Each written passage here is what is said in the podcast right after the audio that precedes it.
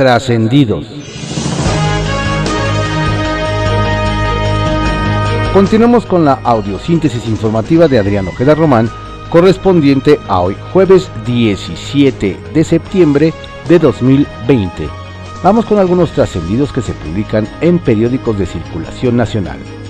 Templo Mayor, por Fray Bartolomé, que se publica en el periódico Reforma. Es claro que la situación del país no está para fiestas y la ceremonia del grito fue un reflejo fiel de este gobierno un presidente lanzando su arenga a la plaza vacía, más interesado en el espectáculo que en la sustancia. En el grito sorprendió que se lanzara un evangélico Viva el amor al prójimo, sobre todo porque no está claro si para Andrés Manuel López Obrador el prójimo incluye a los fifís, los conservadores, la minoría rapaz, los moralmente derrotados, los adversarios debajo de cada piedra, la prensa inmunda y todos aquellos que, según él mismo, lo han convertido en el presidente más atacado de la historia. También se esperaba, y no llegó, una mención para doctores, enfermeros, camilleros y afanadoras que han puesto en riesgo su vida a fin de contener el dolor humano que causa la pandemia. Era lo mínimo, luego de que la indolencia del gobierno ha agravado la crisis del COVID-19. Así que desde aquí, para todo el personal sanitario, un sonoro vivan los héroes de la salud y viva México. Resulta preocupante ver a Santiago Nieto utilizar las herramientas de la Unidad de Inteligencia Financiera como arma para amenazar a los críticos del gobierno, en lugar de cercar a los delincuentes porque resulta muy mala coincidencia que justo ahora la dependencia haya encontrado elementos para proceder supuestamente, por otros motivos, en contra de quienes se han sumado a las protestas por el tema del agua en Chihuahua. Y es que la burra no era arisca, los palos judiciales la hicieron, pues no es la primera vez que sin presentar pruebas, pero usando todo el poder de su firma, el funcionario ordena congelar cuentas bancarias de gente que incomoda al régimen. Y si no lo creen, no más es cosa de ver cómo el acoso de Nieto orilló a Guillermo García Alcocer a renunciar como presidente de la Comisión Reguladora de Energía. Con la novedad de que en el Senado se gastaron una millonada en pruebas de detección de COVID-19, lo cual estaría muy bien, si hubiera comprado de las que sí sirven. Según esto, se hicieron 1.251 exámenes, de los cuales 84 resultaron positivos. Sin embargo, los legisladores ponen en duda su efectividad, pues afirman que varios de los que dieron negativo se hicieron las pruebas por su lado y salieron positivos. Sí, como se cuidan, legislan. Híjole. Finalmente salió el esperado sistema operativo iOS 14 para los iPhone. Y quienes saben de estas cosas dicen que en comparación con Android es como Morena y el PRI. Lo mismo, pero con mejor marketing. Circuito Interior, que se publica en el periódico Reforma. Apenas pasaron las fiestas patrias. Todavía está pendiente el Día de Muertos y hay quienes ya andan preocupados por cómo les irá en fin de año. Cuentan que en el gobierno de la Ciudad de México temen que el aguinaldo, muy acorde a la nueva normalidad, acabe siendo virtual. Todo porque ya se enteraron que desde lo más alto del antiguo palacio del ayuntamiento tienen toda la intención de donar gratificación para la atención de la pandemia. Y que lo más seguro es que igual que pasó con la aportación de dos meses del salario al inicio de la contingencia, ocurra ese extraño fenómeno en el que nadie impone que todos sigan el ejemplo, pero pocos se salvan de hacerlo. Habrá que ver, pero podría ser que no solo el pavo se sirva en charola. Lograr que indígenas, ambulantes y manifestantes de otros estados despejaran el zócalo para la celebración de ayer fue labor silente, pero muy complicada. Según esto, los negociadores capitalinos tuvieron que ceder y prometer desde espacios para venta hasta gestiones de vivienda. y de no cumplirles, pronto los inconformes amagaron con volver y radicalizarse. Bajo reserva, que se publica en el periódico El Universal. Sana distancia entre la Corte y AMLO. Nos aseguran que la razón por la cual el ministro presidente de la Suprema Corte de Justicia, Arturo Saldívar, no ha acudido a los actos que ha sido invitado por el presidente Andrés Manuel López Obrador es más sencilla de lo que se piensa. Nos mencionan que el ministro Saldívar simplemente ha decidido no asistir a actos públicos para evitar un posible contagio de COVID-19. La relación entre los titulares de ambos poderes nos hacen ver es fuerte y de respeto a la independencia de cada uno de ellos. La sana distancia entre ambos, nos dicen, existe tanto en lo sanitario como en lo relativo a las funciones que desempeñan, pero no hay ruptura o enojo alguno. Se cuelgan de la consulta para hacer campaña. Hubo quienes se intentaron colgar de la iniciativa ciudadana de consulta popular que propone enjuiciar a expresidentes para salir en la foto. Nos cuentan, por ejemplo, que es el caso de Jacob Polensky quien llegó al Senado, llevando la sencilla cantidad de 69 mil firmas que cabían en dos cajas. Eso sí, doña Jacob llegó acompañada de videógrafo, fotógrafo y reportero de su campaña por la presidencia de Morena. Avisó a los medios que estaban ahí, que estaba ahí y dio una entrevista de 10 minutos en la que primero dijo que llevaba 200 mil firmas, luego que iba por 700 mil, aunque finalmente se descubrió que no eran ni 200 mil ni 700 mil, sino 69 mil, cantidad que consiguió haciendo exactamente la misma pregunta que durante dos semanas trabajó el equipo contrario, en el que participa la senadora con licencia y contendiente a la Secretaría General de Morena, Citlali Hernández. Nos dicen que fue ese otro lado el que activó la maquinaria para entregar, según ellos, más de 2.5 millones de firmas crece preocupación por COVID en la Cámara de Diputados.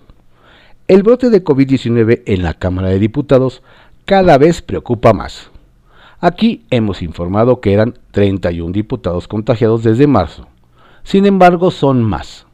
Nos describen que cifras del Palacio Legislativo registran 41 legisladores infectados, de los cuales 31 se recuperaron, 9 están en recuperación y lamentablemente el martes uno falleció.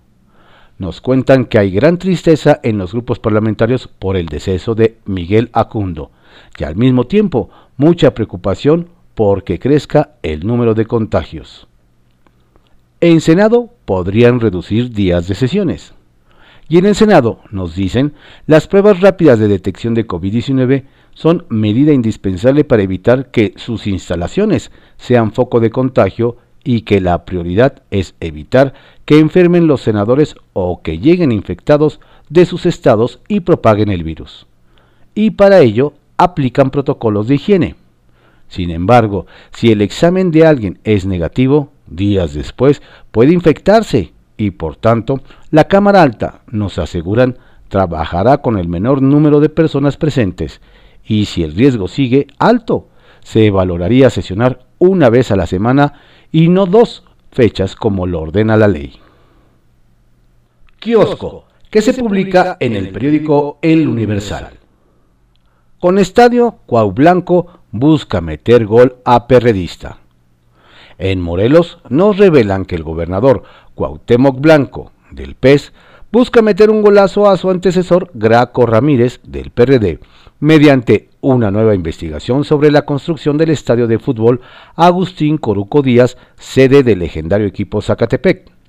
Según nos comparten, la estrategia contra la pasada administración se gesta desde la Secretaría de la Contraloría, donde se estudian documentos que presumen irregularidades en el presupuesto para las obras con el objetivo de ofrecer elementos suficientes para que el árbitro sancione al exgobernador y en su caso lograr la máxima penalización para llevarlo a los tribunales.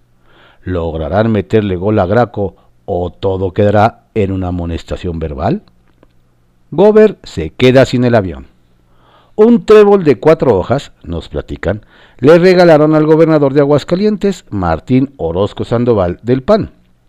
Luego de que ninguno de los cuatro cachitos de lotería que compró por el sorteo del avión presidencial resultaran ganadores. El tema, nos dicen, es que en días anteriores el mandatario local presumió con bombo y platillos sus boletos y hasta vaticinó que con la suerte que tiene Aguascalientes, uno de los premios seguramente caería en la entidad. Lo anterior nos detallan luego de que el director del INSABI, Juan Antonio Ferrer, repartiera 10.510 boletos gratis para el sorteo entre los directores de 10 hospitales COVID del Estado. Suerte para la próxima. El PT y una estrategia para vender caro su amor a Morena. Nos cuentan desde Zacatecas que tras el arranque del proceso electoral 2020-2021, los aspirantes a la gobernatura de todos los partidos comenzaron a alzar la mano. Pero los que recientemente se han visto muy juntitos son cuatro petistas, pues todo indica que su líder nacional, Alberto Anaya, ha decidido, primero, medir a sus gallos y gallinas en una encuesta interna. Se trata, nos detallan, de la senadora Giovanna Bañuelos, del equipo federal Alfredo, de, perdón, del diputado federal Alfredo Femat, el alcalde de Loreto, José Luis Figueroa, y la comisionada de ese partido en la Ciudad de México, Magdalena Núñez. Todo apunta, nos confían, a que el PT busca conocer su verdadero capital político y así decidir si van solos o poner condiciones a Morena para una probable alianza. ¿Qué tal? Morenistas ni juntos ni revueltos. Nos comentan que, quien, que quien no se repone del coraje es la alcaldesa de Acapulco, Adela Román, de Morena. Luego, luego de que hace unos días, en pleno informe de gobierno, cuatro regidores y los dos síndicos, todos de Morena, fueron sus críticos más duros, y con el regidor Javier Morlet de vocero. La acusaron de falta de transparencia, de un proceso de decadencia en Acapulco y de haberse separado de la doctrina de su partido. Pero ahí no quedó el asunto, nos dicen, pues acorralada, doña Adela se fue contra Javier y lo acusó de agredirla por haberle negado a su constructora realizar obras en el puerto. Gran conflicto está generando en Guerrero la premisa de no mentir, no robar y no traicionar. Confidencial, que se publica en el periódico El Financiero. Porfirio y Delgado torean al Tribunal Electoral del Poder Judicial de la Federación. De incongruentes no bajaron a los magistrados electorales. Actores principales en la disputa por la presidencia de Morena, Porfirio Muñoz Ledo y Mario Delgado, lanzaron cuetones, luces y centellas al Tribunal Electoral en estas fiestas patrias por corregir al INE la convocatoria al proceso morenista. Porfirio criticó las confusiones y falsedades de los magistrados que insisten en dar ventaja a los caciques del partido y que hablan de paridad de género, pero en la pantalla hay cinco magistrados hombres y solo dos mujeres. Delgado los llamó incongruentes y contradictorios por su pretensión de echar abajo la convocatoria. Pero cuando no fue así y que solo pidieron incluir el tema de la equidad de género, los llamó responsables. Contagios COVID, quejas contra Morena y PT en San Lázaro. Ante la alerta roja en San Lázaro por la muerte de un diputado por COVID-19, crecieron los reclamos de legisladores y periodistas, principalmente contra las bancadas de Morena y PT por no respetar las medidas sanitarias. Suben decenas de sus diputados juntos a la tribuna sin sana distancia para arropar a sus coordinadores. Ofrecen conferencias amontonados, también en bola, la disputa por la mesa directiva se dio entre mítines del PT dentro y fuera del salón de sesiones. Los eventos de entrega de firmas para la consulta y venta de cachitos para la rifa se hicieron entre tumultos, en desorden y hasta con otras decenas de invitados externos de estos partidos a la Cámara. La exigencia es que la Junta de Coordinación ponga orden y no se ponga en riesgo a más personal. promesas, inauguran Mes de la Herencia Hispana.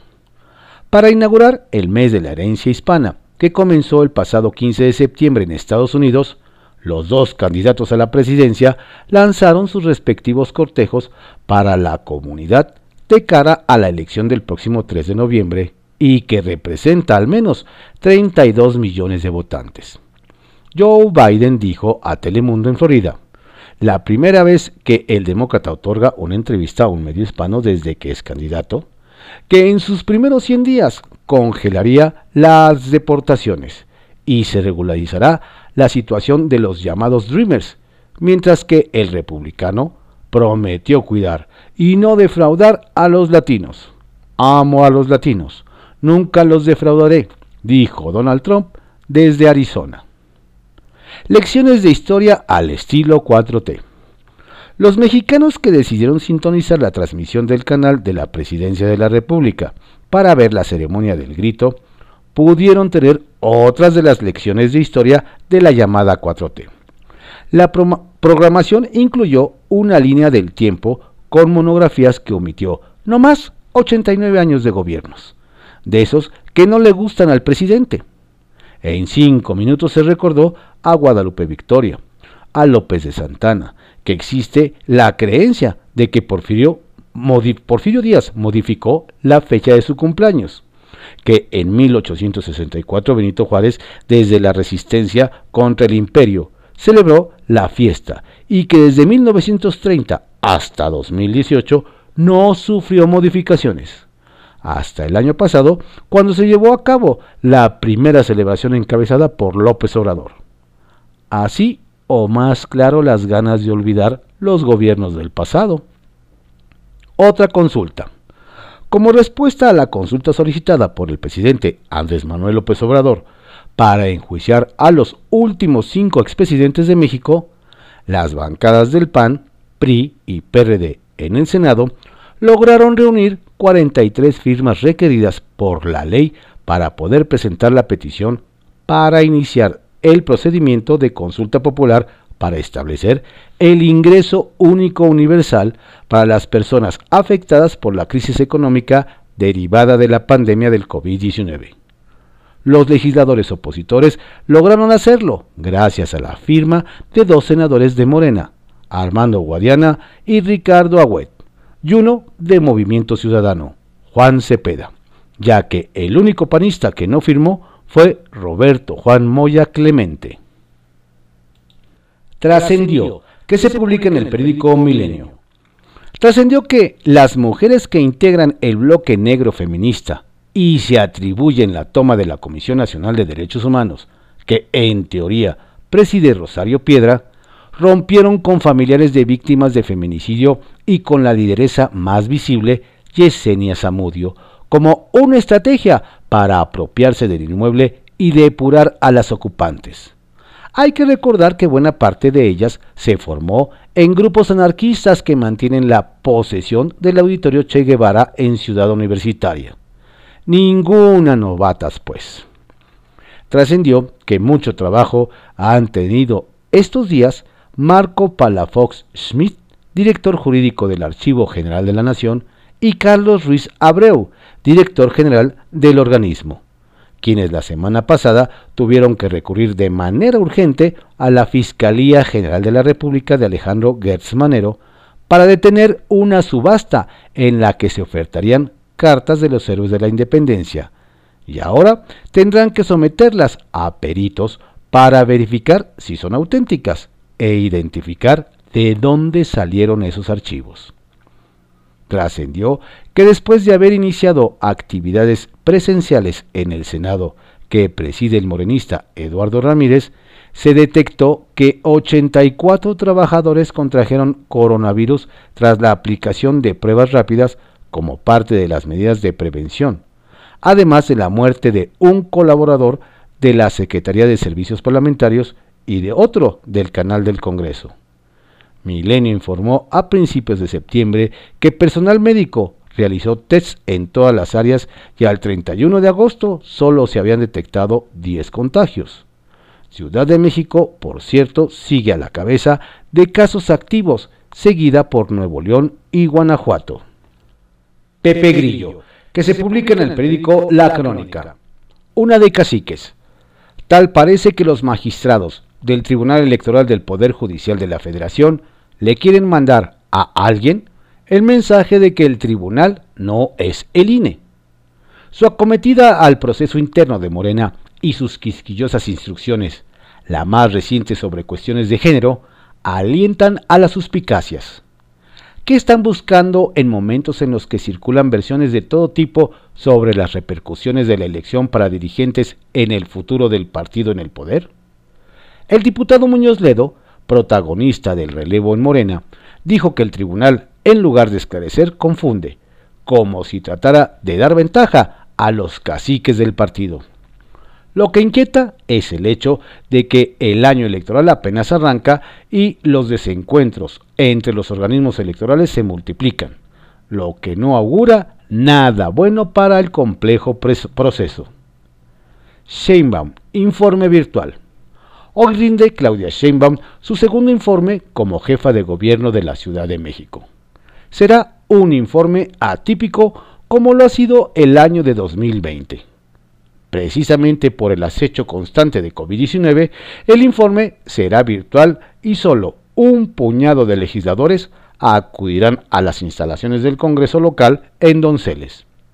Será un evento con intervención de legisladores de todas las fracciones representadas en el Congreso, lo que adelanta un ejercicio democrático interesante con valoraciones de todo tipo. Sheinbaum tendrá que referirse a lo que prepara su gobierno para, en conjunto con la comunidad empresarial de la ciudad, propiciar las condiciones que permitan recuperar pronto la dinámica económica de la metrópoli. La Suprema y los expresidentes.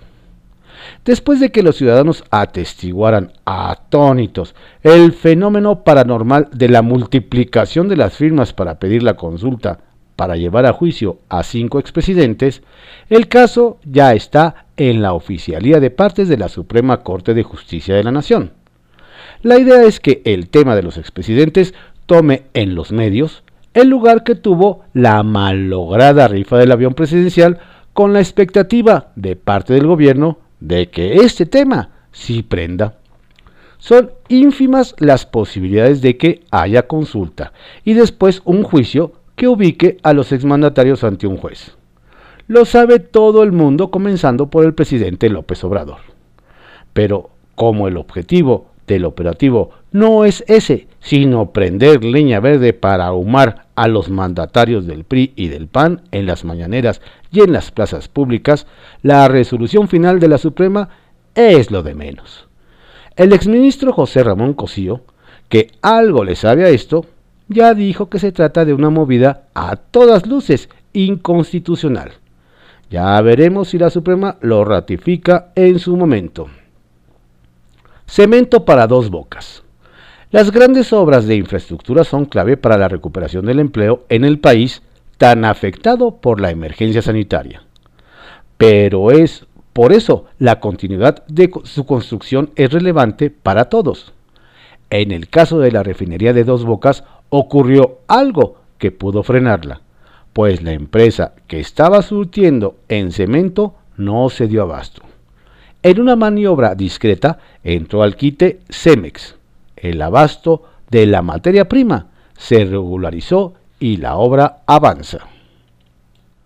Sacapuntas, que se publica en el periódico El Heraldo de México. Dulce, feliz con AMLO. Bien y de buenas, se vio a la presidenta de la Cámara de Diputados, Dulce María Sauri, acompañando al presidente López Obrador en el desfile militar por el 210 aniversario de la independencia de México. La priista traía cubrebocas, pero sus ojos delataron que sonreía. Nos cuentan que el mandatario la trató excelente, tanto que parecían del mismo partido. Viene la temporada 2. Nos hacen ver que la rifa del avión presidencial no significa que termine su uso para recordar la opulencia de pasados gobernantes. Nos dicen que el presidente López Obrador retomará el tema de vender la aeronave, por lo que el director de Banobras, Jorge Mendoza, deberá meter el acelerador para encontrar comprador. Es decir, de vuelta al principio. PAN suma apoyos de Morena. Dos morenistas firmaron la solicitud panista para realizar una consulta popular sobre el ingreso básico universal al que se ha negado el Ejecutivo. Armando Guadiana y Ricardo Agüet se sumaron a la propuesta asignada por 24 senadores de Acción Nacional, 13 del PRI, 3 del PRD y 1 de Movimiento Ciudadano. Ya tienen las 43 firmas necesarias para su trámite. Visita y mensaje. Mario Delgado, presidente de la Jucopo de San Lázaro y aspirante a presidir Morena, estuvo en Toluca para apapachar al alcalde Juan Rodolfo Sánchez. Su presencia dejó claro que se consolidan proyectos de Morena. Ya acabó con especulaciones sobre rupturas en grupos de acción política, corriente de Higinio Martínez, quien también estuvo por allá. Se cuelga de Alfaro. Cuentan que en el equipo del senador Samuel García presumen el apoyo del gobernador de Jalisco, Enrique Alfaro, para que sea el candidato de Movimiento Ciudadano al gobierno de Nuevo León. Pero aún falta al legislador sacar de la contienda a Ildefonso Guajardo, quien ha estado en pláticas con el líder del partido, Dante Delgado, y no es mal visto por Alfaro. El bueno, el malo y el feo, que se publica en El Heraldo de México. El bueno, el gigante tecnológico Apple, comandado por Tim Cook, presentó su Watch Series 6, el cual tiene como novedad un oxímetro que ayuda en el combate al COVID-19. El malo. Como si no hubiera cosas más importantes, el diputado por Morena, Juan Martínez Flores, presentó una iniciativa para cambiarle el nombre al país de Estados Unidos mexicanos a México. El feo al que le tuvieron que soplar los nombres de los héroes patrios para dar el grito de independencia fue a Miguel Barbosa, gobernador de Puebla, quien tuvo ayuda en el balcón. Estos fueron algunos trascendidos que se publican en diarios de circulación nacional en la audiosíntesis informativa de Adrián Ojeda Román, correspondiente a hoy jueves 17 de septiembre de 2020. Tenga usted un estupendo día y por favor cuídese, cuide a su familia. Si tiene que salir a la calle, por favor, use cubrebocas.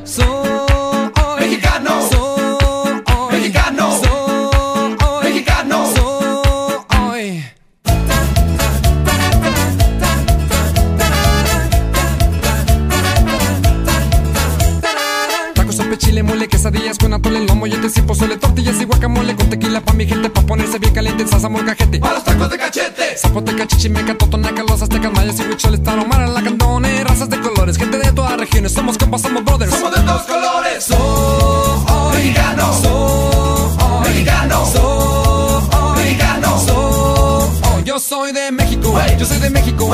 Y por todo el mundo voy cantando, voy cantando, soy de México. Yo soy de México por todo el mundo voy cantando, voy cantando que yo soy mexicano, soy mexicano, soy mexicano, soy.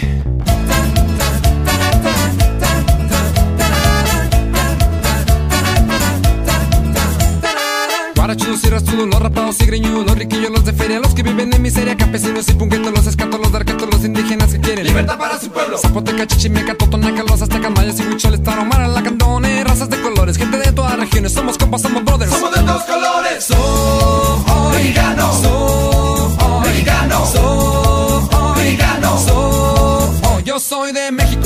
de México. Y por todo el mundo voy cantando, voy cantando, soy de México. Yo soy de México. Y por todo el mundo voy cantando, voy cantando que yo soy mexicano. Soy mexicano. Soy mexicano. Soy. Hey, mi cubano, pana venezolano, mi compa colombiano, la yo soy mexicano, escucha lo que te canto, la gente de mi mundo, la gente de mi barrio. Hey Panamá, y a los de más allá, cruzando la frontera, cruzando la barrera, yo soy mexicano, escucha lo que te canto, la gente de mi mundo, Rádio. Sou